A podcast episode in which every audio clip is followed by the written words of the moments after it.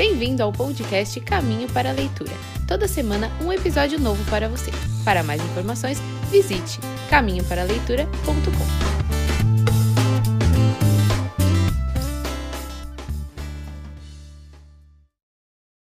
É, então hoje nós vamos falar sobre a postura do adulto em relação à criança. Combinado?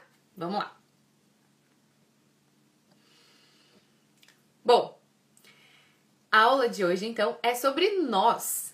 Sim, mães, pode ser, professoras, talvez, tia, tio, vovó, pai, qualquer coisa. Hoje a aula é sobre o adulto. Sim, a postura do adulto em relação à criança. Eu quero compartilhar aqui um pouco hoje sobre é, pontos, né, que a gente tem que se atentar enquanto adultos em relação à educação da criança, certo?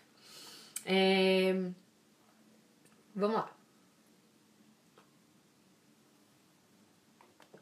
Hum. Bom, vou pegar aqui minha cola. Como tutores, né, digamos assim, como professores, adultos que convivem com crianças, sejamos nós pais, é, a família, né, em torno dessa criança, nós temos algumas atribuições que muitas vezes a gente esquece, né? Então, na hora que a gente vai ter um filho, por exemplo, quando a gente vai adotar uma criança, quando a gente vai se dispor a cuidar de uma criança, é, que vai ser a nossa criança, de certa forma, a gente precisa lembrar que a gente precisa saber sobre ela. Então não adianta só a gente querer ter um filho, né? Querer ter uma criança é, em volta da gente e não saber sobre a infância, né? Sobre o básico, sobre a sobrevivência da criança. Então a gente geralmente vai ter um bebê, né? Adotado ou de verdade. A gente começa de verdade que eu digo gerar uma criança, a gente começa a pesquisar. Ai, como é que funciona, né? Com quanto tempo de gestação é, acontece tal coisa? Ai, com quanto tempo da gestação acontece tal coisa? Então a gente começa a procurar informações para se munir sobre isso. Querendo ou não, a gente cai na parte do desenvolvimento da criança. Só que a gente fica muito preso ao fato de estar se informando sobre coisas que nós não conseguimos ver, né? Porque o desenvolvimento lá do feto, o desenvolvimento de um bebê, são coisas assim muito é, fechadas pra gente, né? É, não tá ali em três dimensões. A gente precisa imaginar muito sobre isso e faz exames, etc. Então a gente quer o mais. O tanto que a gente conseguir de informação pra gente, a gente vai se sentir mais seguro.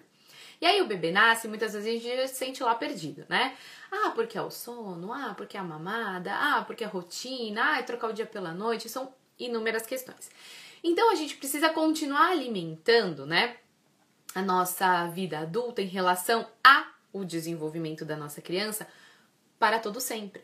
Então a gente sempre fica meio desesperado quando o bebê chega, então a gente começa a ler várias coisas, começa a pesquisar para entender o que está acontecendo. Só que tem uma hora que a gente vai meio que esquecendo disso, né? Ah, tá se desenvolvendo bem. Ah, tudo bem. A gente não se imune de informação, nem que seja para discutir com o professor ou com outra pessoa, né, que tem uma criança ou enfim é, se defender acerca das nossas, é, dos nossos credos em relação a, ao desenvolvimento dessa criança, a gente acaba meio que deixando a vida levar.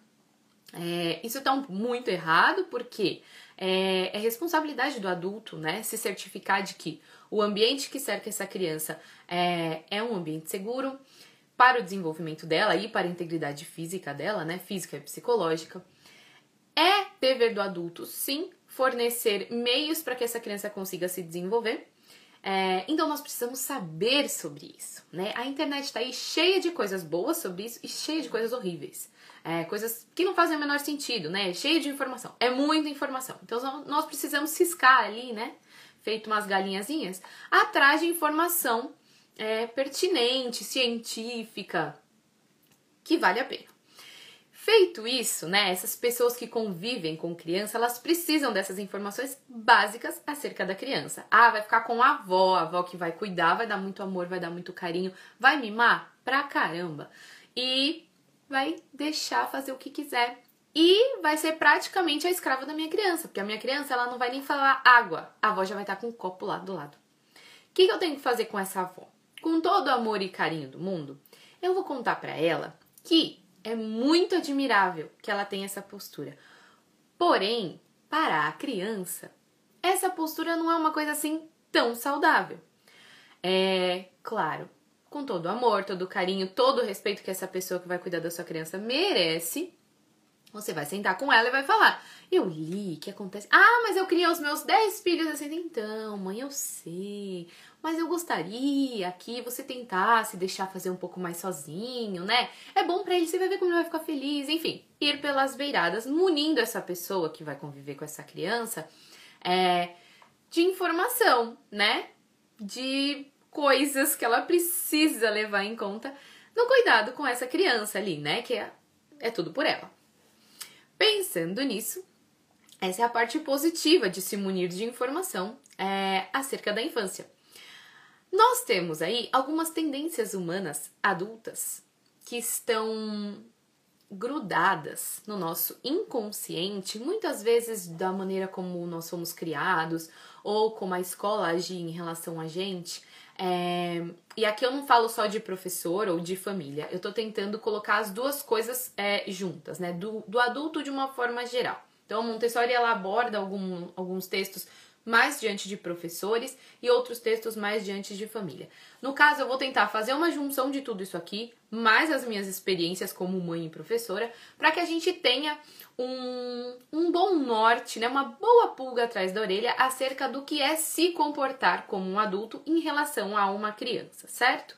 Então aqui eu quero juntar toda essa perspectiva, toda essa percepção Montessori acerca do adulto e tudo que eu passo e já passei, para que a gente consiga ter uma troca de experiências e eu quero que vocês se identifiquem ou identifiquem em alguém ou achem essas coisas e sejam humildes o bastante para reconhecer que sim, esses pecados estão todos nas nossas vidas. Porém, a gente pode evitar.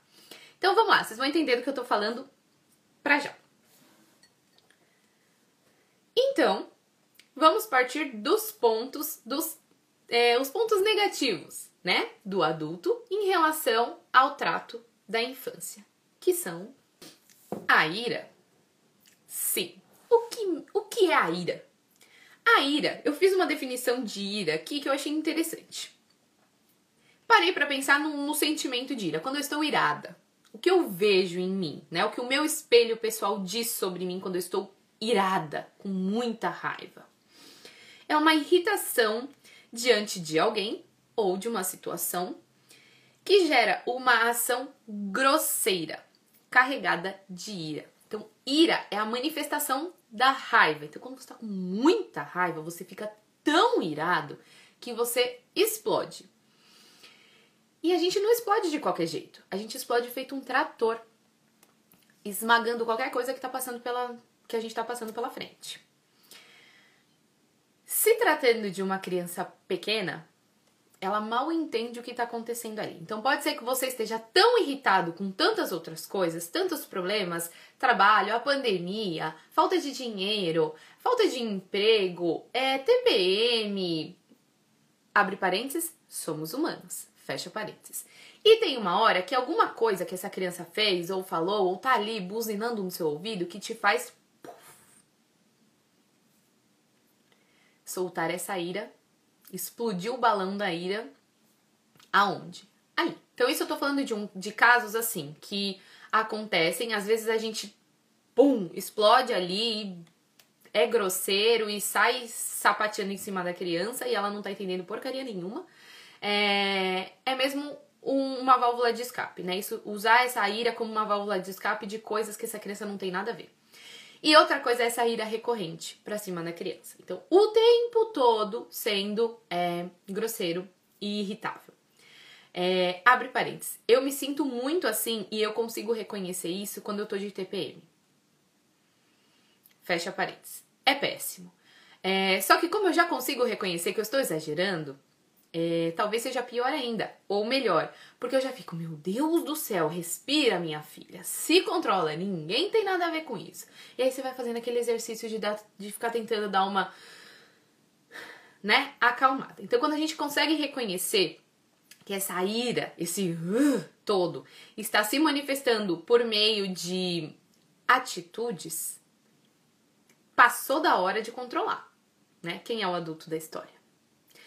Outro ponto negativíssimo que nós estamos embrenhados, carregados e cheios dele é o orgulho. Ah, mas eu me sinto orgulhosa de fazer um bom trabalho. Ah, mas eu me sinto super orgulhosa quando eu dou conta da minha rotina inteira. Que chega às 9 horas da noite eu estou sentada no meu sofá. Nossa, que orgulho de mim. Não tô falando desse orgulho. Eu tô falando do orgulho do ego inflado. Aquela coisa que mora aqui que te faz se sentir melhor e superior do que o outro. O contrário da humildade, sabe? Pois é, é disso que eu tô falando. Muitas vezes o adulto é orgulhoso em cima da criança. Então, se ela aprendeu, foi porque eu ensinei. Então, ah, não sabe nem amarrar um sapato. Pelo amor de Deus, demora 10 minutos para amarrar um sapato, uma coisa tão idiota dessa, uma coisa tão óbvia. Ai, dá esse pé aqui. Você não sabe fazer isso aqui? Olha aqui, ó. Gente, isso é agir com orgulho.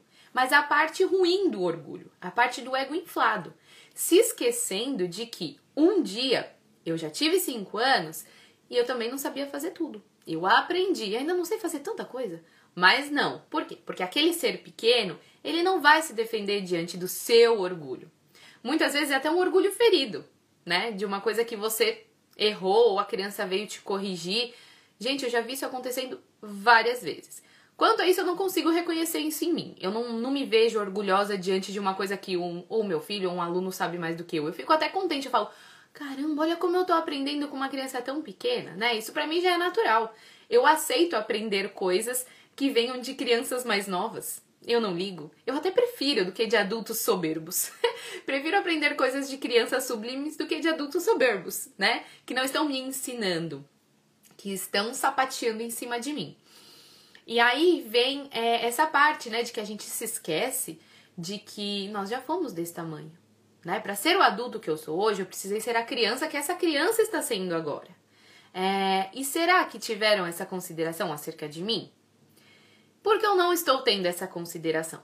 Então, tem uma citação do livro da Maria Montessori que ela diz: é, devemos ser educados se quisermos educar. Toma o tabefe, né? É, a gente esquece que a gente precisa ser educado é, com todo mundo com o cachorro que está deitado no tapete, com um senhor que trabalha na minha portaria, com a criança que eu estou aqui que foi destinada a mim, aquela criança que foi destinada para eu ser responsável por ela. É, eu preciso ser educada com ela. É, eu já citei bastante é, em algumas lives, em algumas aulas, que nós devemos ser o oásis de algumas crianças, porque muitas vezes elas chegam à escola, por exemplo, e o que elas vivem na casa dela é um completo caos. Ela encontra o que em você? Um oásis você é responsável por ser o oásis no deserto daquela criança. E talvez a gente nem sabe disso. Então a gente precisa agir como se a gente fosse mesmo o oásis dessa criança, em termos de suprir necessidades psicológicas e às vezes até físicas. É, muita criança vai para escola só para comer. É, intelectual, né, e cognitivo, que ela precisa aprender, ela tem fome de aprender. E ninguém faz isso por ela dentro da casa dela. Então eu preciso fazer, preciso observar, ter um olhar atento a essa criança para que ela chegue até mim como se eu fosse o oásis no deserto dela. Gente, isso é muito profundo e a gente esquece de ser o oásis da vida dessa criança. Ela, é, a criança olha para o adulto, Montessori fala muito isso, endeusando ele. Ela olha para aquele, aquele adulto e ele é um Marte para ela. Olha como ele, ela faz a comida, olha que destreza. Eu quero ser assim. E a gente vai lá e é mal educado, é egoísta, é grosseiro, não trata com um mínimo de, de educação, ou ai, tá, tá, tá, tá, tá, tá, tá. Ai, nossa, fala demais. Fala, eles falam mesmo, enche a nossa cabeça, só que dá aquela segurada, né? É, que fique bem claro que o assunto aqui não é deixar a criança livre e entregue a si mesma. Não, o limite ele é necessário. O limite, a criança, ele é fora de cogitação de não existir. Sim, ele é necessário. Nós estamos falando aqui do, da postura errônea do adulto diante da criança. Então, não estou falando aqui que deixe o seu filho pular 50 vezes no sofá. Não, não deixe. É, mas seja educado e cortês com seu filho diante de: olha, é o seguinte, nós temos um combinado, isso não tá legal, vamos fazer outra coisa? Seja o adulto humilde para reconhecer que você precisa agir daquela forma é, educada e pedir e solicitar coisas à sua criança, certo? Então é mais ou menos esse o, a nossa linha de raciocínio aqui. Conhece alguém que vai gostar desse episódio? Compartilhe!